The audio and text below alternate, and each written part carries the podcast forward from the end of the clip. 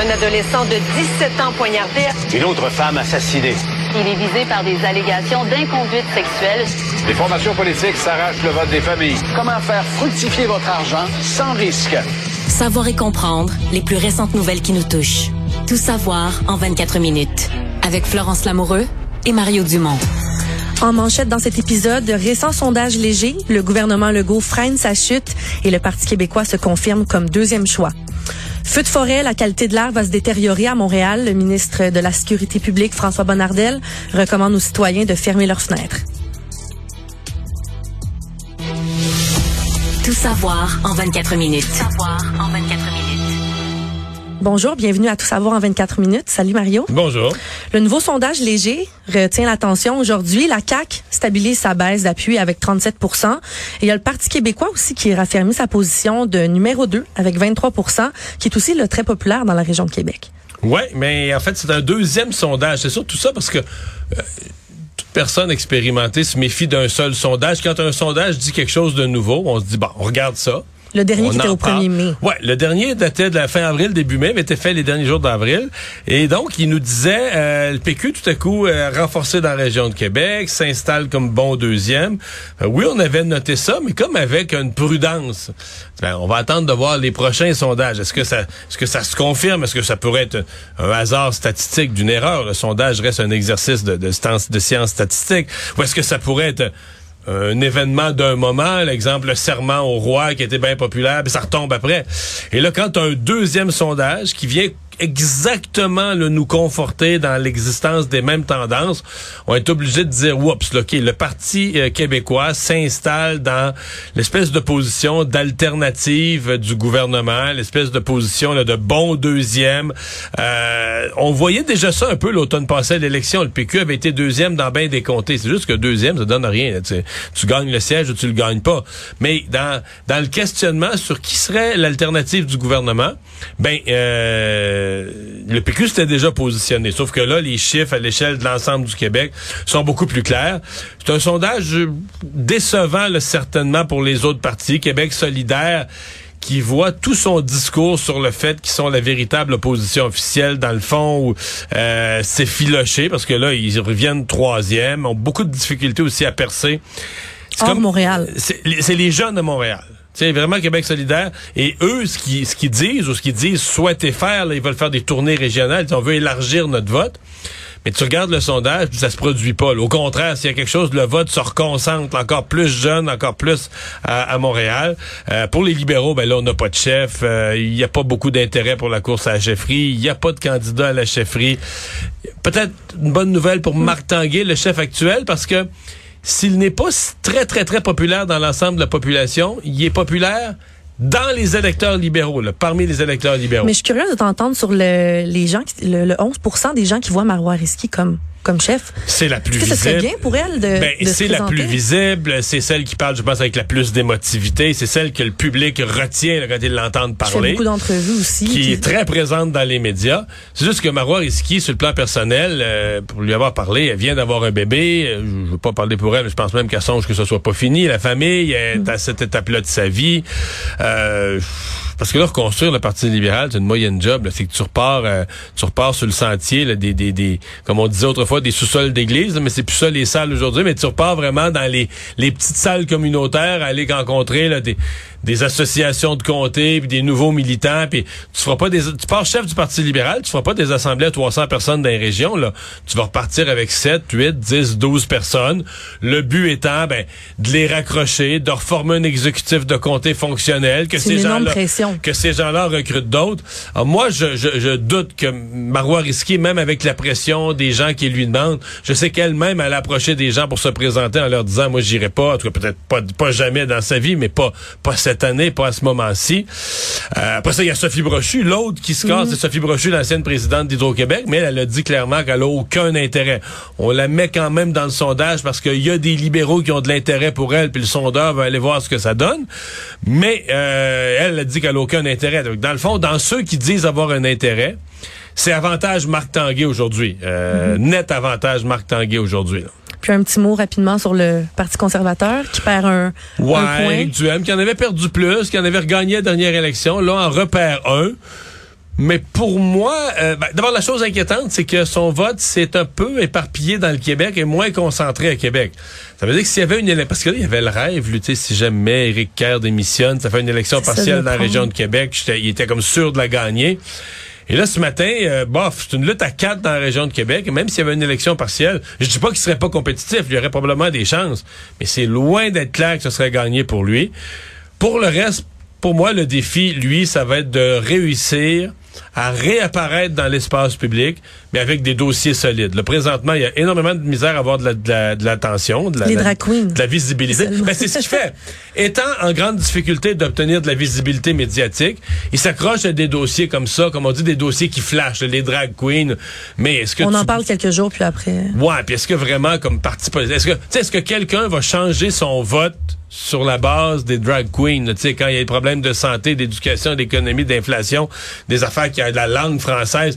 Donc, il, va falloir que lui puisse se repositionner, à mon avis, sur des enjeux plus fondamentaux en entrevue à ton émission à LCN, Mario, Paul Saint-Pierre Plamondon t'a révélé qu'il va s'absenter du monde politique euh, pour la majeure partie de l'été pour euh, s'occuper de son troisième bébé. Sa femme devrait le accoucher dans, dans les prochains ben, jours. Dans les prochains jours, ben oui. Euh, donc, troisième enfant pour lui, troisième bébé. Et il va se... Ben, troisième bébé, les autres sont plus des bébés aujourd'hui. mais euh, c'est de jeunes enfants. Il y a vraiment une jeune famille. Et donc, ouais, ben, ça tombe bien, dans le fond, accoucher pour... Pendant l'été, Oui, ouais, accoucher au mois de juin là, ou au début juillet, c'est parfait parce qu'essentiellement, on voit moins les politiciens de toute façon cet été. Ça, la, la, session vient de terminer. C'est ça. Généralement, on dirait c'est une bonne période pour faire des tournées. Mais sincèrement, Florence, là, on est l'année après les élections. Les élections ont eu lieu au mois d'octobre. C'est le premier été après les élections. Fait que s'il y en a un... Les sondages sont bons. Ouais, ouais. S'il y en a un, on peut prendre pause des tournées régionales, s'occuper de son bébé.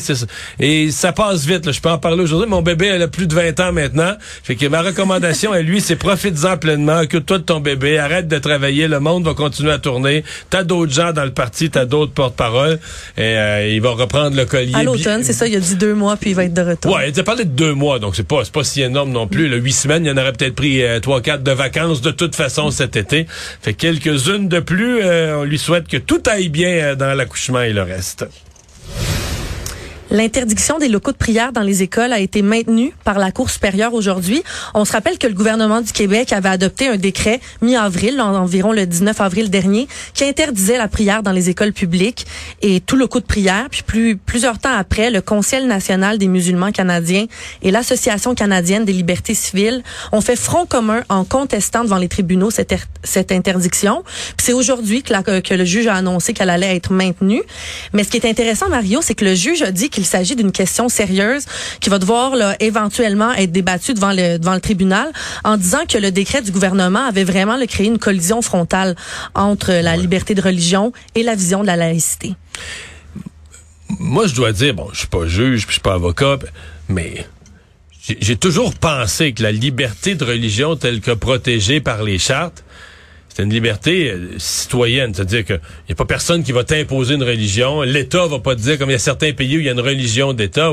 Euh, bon, maintenant, est-ce que ça veut dire, est-ce que de, la liberté de religion, que tu, pratiques la religion de ton choix, ou pas pantoute, pour bien des gens, c'est pas du tout, euh, pour pratiquer ta religion, ben, il est tout à fait légal d'avoir des églises, des mosquées, des synagogues qui ont pignon sur rue, les gens sont peuvent s'y réunir est-ce que les institutions, est-ce que de ça découle, c'est là que j'ai l'impression que tu tires l'élastique, est-ce que cela, de cela découle une obligation pour les institutions publiques, là, écoles, cégep, universités, puis là, ben, on pourrait continuer, hôpitaux, de, de, tous les lieux publics, de dire, ben là, euh, vu que les gens ont une liberté de pratiquer la religion dans le pays, faut que tu leur fournisses un local. Ben, non. Je veux dire, euh, c'est pas vrai là je veux dire euh, c'est pas euh, moi je pense que c'est vraiment étirer cette notion là et surtout de dire puis ça on l'entend ça ben là ça c'est un préjudice particulier pour les musulmans ben, ben non, ça vise aucune religion. Ça dit juste, il euh, n'y a pas de locaux. même à la limite, on pourrait avoir, moi je pense que ça s'est fait dans bien des cégeps, des locaux de recueillement. Fait qu'un jeune va s'asseoir là le midi puis qui prie il fait ce qu'il veut, en fait. Il fait ce qu'il veut. Qui peut aller là, personne va y interdire, euh, dire est-ce que tu es en train de méditer, de prier, ça devient ton affaire personnelle, personne va te l'interdire. C'est juste, est-ce qu'on va réserver des locaux spécifiques, à des religions spécifiques, fermés aux autres religions? Puis là, une fois ça en place, OK, mais là, telle religion, on va dire, ah ben là, tel groupe, les femmes peuvent pas rentrer parce que dans notre Hey, là, tu t'embarques dans une patente à gérer qui n'est pas, qui est pas du tout du ressort des institutions publiques. Donc, ce matin, pour se résumer, la cour, euh, la cour supérieure a dit que la, pour l'instant, il n'y avait pas, d'abord, il y avait pas de. Mais elle va tout de même examiner ça, elle a dit. oui, oui, mais pour l'instant, elle a dit, elle, a refusé de dire qu'il y avait, parce qu'eux, ils plaidaient qu'il fallait une décision, euh, une espèce de, de, de décision rapide parce que mhm. ils allaient subir un préjudice là, irréparable, immédiat, irréparable, un préjudice énorme. Et la cour a dit non, il n'existe pas un tel un tel préjudice. Il y a encore énormément de réactions avec la nouvelle que la CBC a révélée hier avec le, trans, le transfert de Paul Bernardo vers une prison de sécurité moyenne. Ce qui choque, c'est que le ministre de la Sécurité publique, Marco Mendicino, aurait pas été personnellement informé. Son bureau avait euh, l'information, à ce qu'on dit, mais lui aurait jamais transmis. Pour vous rappeler, c'est qui Paul Paul Bernardo. Il est décrit comme l'un des pires monstres diaboliques de l'histoire du Canada. Il a commis des crimes sordides dans les années 90 en ben, kidnappant, violant. C'est ça, des, prisonnières, des prisonnières mineures dont il abusait sexuellement avant de mettre fin à leur jour. Puis là, ça fait plus de 30 ans. Puis il est toujours considéré comme un délinquant dangereux. Il a été incarcéré dans un pénitencier à sécurité maximale en Ontario. Et là, il vient tout juste d'être transféré dans une prison à sécurité moyenne au Québec, à la Macasa, dans les Laurentides. Et là, la CBC sortait ça hier, disant que le ministre était était pas au courant, mais que son bureau l'était. Ben ça, euh, ça fait quelques fois qu'on attend, on entend ça dans le gouvernement libéral. C'est quelque chose d'assez nouveau là. Cette, parce que le bureau politique, là, on parle pas de du ministère, des hauts fonctionnaires ou des fonctionnaires du ministère. On parle de son bureau. Donc lui, comme ministre, ça y prend du personnel politique. Un attaché de presse, un directeur de cabinet, des attachés politiques responsables chacun d'un groupe de dossiers pour couvrir l'ensemble de ce que son ministère, de ce dont son ministère est responsable. Alors, ce personnel politique-là euh, sont, sont comme un peu l'extension du ministre et son équipe de travail immédiate. Alors de dire, ah, moi le ministre, j'étais pas au courant. Mon directeur de cabinet était au courant, ou mon attaché politique était au courant, mon attaché de presse était au courant, mais ils me l'ont pas dit. Ben voyons, qu'est-ce que c'est ça? Mais c'est pas son avantage de dire ça. Ben, c'est-à-dire que ben, lui, ça devient sa défense. Ça devient, ça Il dit, moi, je l'ai appris dans, je l'ai appris dans les médias comme tout le monde. Mais c'est parce que là, pourquoi? Est-ce que c'est, est-ce que ton équipe sont incompétents dans lequel cas tu les congédies? Ou là, ça semble, parce qu'il semble y avoir un mode d'opération dans le gouvernement libéral de dire, ben, garde, là on le dira pas au ministre. Comme ça, tout ce qui est de la merde, là, on le dira pas au ministre. Fait que si ça sort publiquement, il va toujours avoir une excuse de dire j'étais pas au courant. Ah ouais, mais tu peux pas gérer de mal. C'est-à-dire que le ministre ne sait pas ce qui se passe dans le gouvernement. Le ministre gère l'État, gère le gouvernement, gère un ministère mais on lui cache les informations les plus sensibles, stratégiques ou les affaires graves qui sont en train d'arriver. On lui cache. belle, gestion de l'État. Et, donc, je, je j'ai trouvé ça, euh, tu sais, à première vue, j'ai trouvé ça extrême là, quand parce qu'aujourd'hui Pierre Poliev a carrément demandé. Exact, il a sauté sur l'occasion. Ah oui, la démission du ministre Marco Mendicino. Et en, anglais, il a dit euh, that's uh, that's one lie too many. C'est le mensonge de trop. Et euh, ben finalement, on a reçu à Cube Radio Pierre Poliev, puis si quand il décrit, quand il décortique la gravité de la situation, ça reste extrême de demander une démission, mais tu comprends que pour l'opposition, euh, il y a euh, y a matière à dire, mais ça peut plus, ça peut pas être ça. On peut pas avoir des ministres qui se défilent de leurs responsabilités en disant, ben moi, les gens, mes attachés politiques, mes gens autour de moi, et ils me cachent les faits. Dans ce cas-ci, c'est pas un petit fait. Là. Paul Bernardo allait être transféré. Une énorme histoire, oui, allait être transféré d'une prison à sécurité maximale vers une prison, à, une, prison à sécurité moyenne. Les familles qui n'ont pas été mises au courant aussi. Exactement. Et la CBC dit, lui, ben, Marco Mendicino dit, j'ai appris ça dans le journal comme tout le monde, j'ai été outré, j'ai été choqué. Mais le ministère dit, ben nous, on avait avisé son bureau dès la fin du mois de mars. Dès la fin mars, on a avisé son bureau. Voici ce qui s'en vient ce printemps. Mais là, lui, lui, son bureau ne lui aurait jamais transmis. Mais est-ce que ça se peut en politique, Mario, que ton bureau le sache, mais pas toi? Ça se peut, mais ça pas. C'est-à-dire que ça se peut. Oui, ça se peut. C'est sûr que ça se peut. Euh, dire, euh, on dit quelqu'un, on dit quelque chose à quelqu'un, on n'est pas sûr qu'il va le répéter à l'autre. Est-ce que c'est normal? Non. Est-ce que c'est une excuse? Non. Et à la limite, la seule façon que ça deviendrait crédible, c'est si aujourd'hui il faisait un congédiement d'un de ses employés, où là on dirait, OK, il y a vraiment un de ses employés incompétents qui a reçu la nouvelle, qui en a pas vu l'importance, puis il l'a pas dit au ministre, puis il vient de payer pour. Mais là, c'est que l'impression que ça donne, c'est que c'est un peu une méthode de travail dans le gouvernement libéral. La même chose est arrivée au ministre Bill Blair, de dire, ben, regarde, quand on a de l'information qui est un petit peu, euh, qui sent mauvais, on la dit pas au boss. Comme ça, si ça sort public, il va toujours pouvoir dire qu'il est pas au courant.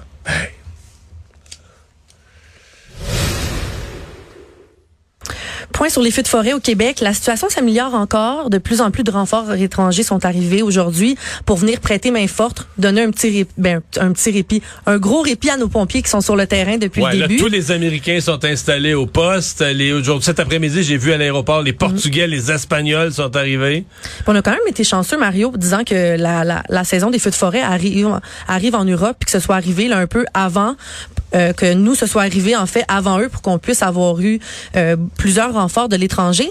Et il y a le ministre de la Sécurité publique, François Bonnardel, qui prévient là, que la, la qualité de l'air va se détériorer à Montréal en raison des feux de forêt dans les prochaines heures. Il recommande aux citoyens de fermer leurs fenêtres, d'éviter les activités sportives intenses à l'extérieur. Donc, ça se peut là, que vous voyez euh, de, la, de la genre de fumée, du smog, euh, le ciel un peu orangé. Là, dans... Mais là, on parle vraiment d'un air de mauvaise qualité au point d'arriver à une recommandation là, plus, plus sévère comme, comme la fermeture des fenêtres. les fenêtres puis de pas aller dehors euh, Ouais. du tout. Donc, ça serait, on parle de demain, là, le, donc le 15, ou le 15 juin qui serait la journée où pour le Grand Montréal, mais euh, en fait, Grand Montréal, en fait, c'est, mais c'est de l'Outaouais que c'est de, de Berthier à Gatineau, l'Outaouais que dans la Nodière. C'est Ouais, un immense exactement. secteur. Il avait dit aussi que ce soir, là, de, de, de commencer ce soir à voir un peu, puis euh, de, de, de fermer les fenêtres. Il y, a, il y a des gens qui ont eu des bonnes nouvelles aujourd'hui. Les résidents de Nord-Métal, évacués depuis dix jours, qui ont pu finalement leur rentrer, euh, rentrer Ouais, ça, chez c'est eux. la plus longue, euh, ben, je pense, jours. la plus longue évacuation. Ouais, effectivement, eux commençaient à être impatients d'ailleurs. On l'entendait dans certains commentaires des entrevues que les gens en avaient marre. Euh, par contre, eux, le feu est passé proche du village vraiment là. Puis c'est aussi, les faisaient la queue ce matin euh, pour rentrer chez eux. Fallait qu'ils montrent une preuve de résidence pour pouvoir retourner. Puis euh, c'était encore d'incertitude, même s'ils étaient contents de, on sait pas, les, ils savaient pas les dommages à leur maison, euh, s'il allait avoir encore là, des, des, des petites particules, puis aussi la nourriture. Il y a beaucoup de gens, ça revenait beaucoup là dans les commentaires. euh, Est-ce que notre nourriture euh, va être complètement plus Il y en a beaucoup qui disaient justement avoir, euh, avoir prévu recevoir de la visite, puis tout ça avant avant les évacuations. Puis il y a une dame qui a raconté à TVA Nouvelle que son évacuation là a vraiment pas été facile. Mané, le temps est long, là. Tout le monde se tape ses nerfs, puis euh, tout le monde sur le téléphone en train d'essayer de trouver les nouvelles de ce qui se passe. Puis, donné, il disait que le feu il avait repris à Normetal. Ah, là, le, moral m'avait descendu. Je voulais plus aller à la réunion. Puis, tu sais, donné, on vient tout stressé, on n'en peut plus, là. Notre maison, on pensait partir pour trois, quatre jours, puis ça, ça donnait 11 jours, nous autres. On est content de rentrer à la maison. Ouais, tout le, monde finit, tout le monde finit par se taper ses nerfs, hein? comme à la comme à la- dans la Covid, comme, dans dans, le la confinement. pandémie. Hey, comme on l'avait vécu il y a 20 quelques années dans le verglas, là. Tu sais, euh, les gens manquaient d'électricité. Certains avaient accueilli des membres de la parenté. Alors, venaient coucher dans le sous-sol. Bon, une journée, deux jours. Tu sais, les deux premières journées, c'est drôle. Ça joue aux cartes. Tu fais des gros parties de sandwich. Mais quatrième journée, cinquième journée, Dix jours, ouais, là, ouais, là, tu sais, c'est là, là, que ça, la, la fameuse phrase, on commence, ça commence à se taper ses nerfs. J'en avais entendu quelques histoires du genre, effectivement. Mais tant mieux, là, les choses semblent, euh, en tout cas, au moins un peu rentrer dans l'ordre. Ce matin, on s'inquiétait d'un feu euh, dans la région de Fermont. Pour l'instant, ça semble Ouais, pas être une quelques chalets qui ont été évacués. Ouais, ça, ça semble pas être une menace si énorme pour la, la- le village là, à suivre. Puis le gouvernement a annoncé là, comment procéder Oui. pour aller faire votre réclamation de 1500 dollars si jamais vous êtes un euh, vous avez été évacué, peu importe où vous êtes au Québec. Donc c'est sur le site québec.ca barre oblique être sinistre. là. Vous allez remplir votre déclaration. Vous créez un compte si vous en avez déjà de, pas déjà un. Puis ensuite là, vous pouvez remplir votre déclaration. Je suis allé voir ça ce matin tout à l'heure. Évidemment, je ne suis pas rendu à la dernière étape parce que je suis pas un sinistré, mais je, je- j'ai avancé dans le site un peu pour voir comment ça fonctionne. Ça avait l'air Mieux que la, que la SAQ. Ça a l'air aller mieux que la SAQ. Tant mieux. Économie. On voit, Mario, que la crise des médias touche vraiment le tout le monde, tous les géants. Bell Media supprime aujourd'hui 1300 postes, ferme six stations radio à travers le pays et ont décidé aussi d'en vendre trois. Donc, les postes éliminés chez Bell Media comprennent une réduction de 6 Donc, euh, de toute la, Exactement. de tous les employés. Euh, six euh, stations de radio, parce que les gens peuvent se demander, on a quand même quelques-unes, les Rouges FM et autres ici à Montréal. Il y a rien au Québec là, au niveau, au niveau média. non, c'est vraiment plus les stations euh, anglophones. Dans l'ouest l'ouest canadien, l'Ontario. Euh, ouais, mais oui, c'est sûr que ça va mal euh, dans le monde des médias. Il y a à peu près pas de médias. Les médias écrits, euh, ça avait, c'est, on passait au cash un peu plus tôt, mais là, c'est les médias électroniques. Il y a eu des, il y a eu essentiellement des, des, des coupures de poste à peu près dans tous les médias. Et ce qu'on entend, c'est que c'est pas fini. Si on réussit pas à rétablir, et c'est pour ça le bras de fer avec les géants du web. Si on réussit pas à rétablir un peu le modèle d'affaires, euh, il va y avoir, euh, on va continuer à avoir des jours euh, difficiles. Le monde. On a eu droit à une comparution historique à Miami, aux États-Unis, hier, de l'ancien président Donald Trump, qui a plaidé non coupable à 37 chefs d'accusation. Un petit rappel que, qui avait été accusé d'avoir mis la sécurité des États-Unis en péril en conservant des documents confidentiels, dont les plans militaires et des informations sur les armes nucléaires, dans les toilettes, des barras, partout en fait, là, dans sa résidence à Mar-a-Lago, en Floride. Et on l'a vu hier, après sa, comparution, se rendre dans un petit café, saluer ses fans. Il avait l'air euh, tout content, parler à des journalistes. Ça avait pas l'air de l'avoir euh, beaucoup ébranlé. Et il a par la suite repris sa route vers son club de golf dans le New Jersey, où il a qualifié d'abus de pouvoir odieux son inculpation. Puis euh, il a fait son discours là, devant une marée de fans. Euh, on voyait là, les casquettes rouges partout. Ben oui. Make America Great Again. Mais il il est vraiment euh, 100% passé à l'attaque. C'est-à-dire que c'est Biden qui est corrompu, c'est tout le système qui est corrompu de l'attaquer lui. Ce qui est fou quand même, c'est l'absence. Il a pas fait vraiment de point de presse, mais l'absence de toute réponse à des allégations graves. Puis là, je mets dans les allégations, ben, les allégations de la Cour sur euh, la possession de documents qu'il avait pas le droit d'avoir, euh, les photos que les gens ont vues de, dizaines de caisses de documents, c'est que c'est fou comment ils passent à l'attaque en, général. là. Tout ça est une grosse conspiration, mais il me semble quand même que si tu veux être une personnalité publique un peu euh, respectable, tu dois fournir des réponses, une explication, au moins tes partisans. Mais les partisans, ils voient les, les, les, les dizaines et les dizaines, les centaines de caisses de documents. Tu aucune explication. Lui, il est convaincu. Puis, puis ouais, ben, il est convaincu qu'il n'a pas donné d'explication. Comme, c'est comme si lui est convaincu qu'il est au-dessus des lois, là, que les lois ne s'appliqueraient pas à lui. Mais, puis, à la limite, il devrait répondre à la question lorsque les autorités américaines lui ont demandé de redonner les documents. Parce que, ils ont essayé de s'entendre avec lui. Le but, c'était pas de le poursuivre. C'est pas, tout ce qu'il dit, c'est complètement faux, là. Ils lui ont donné un passe-droit. Ils lui ont donné une chance, un peu comme un policier qui dit, garde, je te donnerai pas de contravention, là, fais plus attention. Donc, on lui a dit, regarde, donne-nous les documents, puis ça va être correct, là. Puis il a pas voulu collaborer du tout. Pourquoi? Mais ça aussi, un jour, va devoir fournir au public une explication. Pourquoi t'as pas redonné les documents? Qu'est-ce que tu craignais? Qu'est-ce que tu voulais? Qu'est-ce que tu visais? C'est que là, il attaque, il contre-attaque les autres, mais on n'a aucune réponse. Et là, les prochaines étapes, Mario, est-ce qu'il va repousser le projet, euh, le procès? Est-ce qu'il va tout faire pour allonger, essayer de, de repousser ça jusqu'après l'élection? Ça, à suivre, ce sont les, les mystères stratégiques de M. Trump et de ses avocats. Une enquête officielle a été ouverte en Allemagne contre le chanteur euh, du groupe Rammstein, Till, Till Linderman, pour abus sexuels. Je vous rappelle rapidement là où tout a commencé, le 2 juin dernier, quand des médias allemands publiaient une enquête contre le chanteur. Euh, L'enquête montrait là, le système bien ficelé que le chanteur du groupe Rammstein euh, avait fait pour avoir des relations sexuelles avec des jeunes femmes. Donc, il y a beaucoup de jeunes femmes dans cette enquête-là qui ont dénoncé le chanteur, qui euh, avait vraiment un modus operandi qui, qui, qui faisait dans plusieurs de ses concerts. Donc, il repérait les femmes sur les réseaux, sociaux, dans la salle. Euh, après, euh, son assistante prenait des photos des jeunes femmes, lui montrait. Il choisissait les, femmes qu'il voulait amener euh, dans l'arrière-scène. Puis, euh, il, avait l'habitude de leur faire boire de l'alcool, les droguer pour avoir des relations sexuelles avec elles. Et là, ça faisait plusieurs fois qu'on voyait des, témoignages du genre dans les médias. Et finalement, les, gens en Allemagne ont décidé, les, policiers, d'ouvrir une enquête officielle. Ben, J'ai hâte de voir ce que ça va donner, mais c'est quand on voit un modus operandi comme ça, une façon de faire, euh, un grand nombre de plaignantes, un nombre, en fait, je devrais dire un nombre grandissant de plaignantes, ça donne un peu l'impression que plus le dossier va être public, plus on va en parler, plus il va être médiatisé. Euh, puis peut-être dans plus qu'une ville du monde, dans plus qu'un pays, les téléphones vont sonner, les gens vont porter plainte. Alors, euh, ça ça va être... J'ai l'impression qu'il y a comme une pause dans sa carrière et je suis pas certain même que pour Rammstein, les affaires vont pouvoir reprendre comme avant un jour. Résumer l'actualité en 24 minutes, c'est mission accomplie.